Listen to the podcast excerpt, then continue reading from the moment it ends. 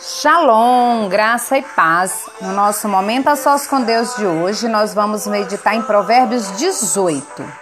E o versículo é o 20 e o 21, que nos diz: Do fruto da boca o coração se farta, do que produz os lábios se satisfaz.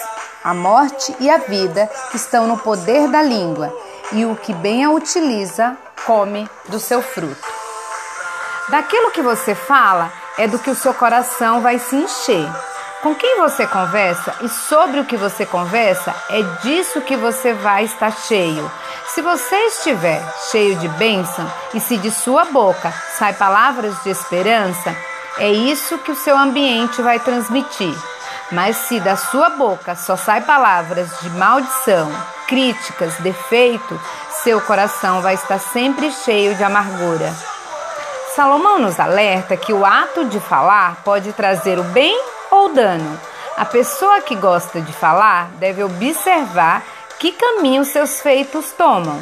As palavras nos afetam. Podemos construir ou destruir com a nossa fala. Não só as palavras que falamos, mas o modo como falamos. Precisamos ter cuidado com certas brincadeiras. Por trás pode conter ofensas, ironia, que vão ferir profundamente alguém. O nosso falar precisa estar cheio de vida, amor e esperança. Só vamos conseguir isso nos enchendo da presença do Espírito Santo.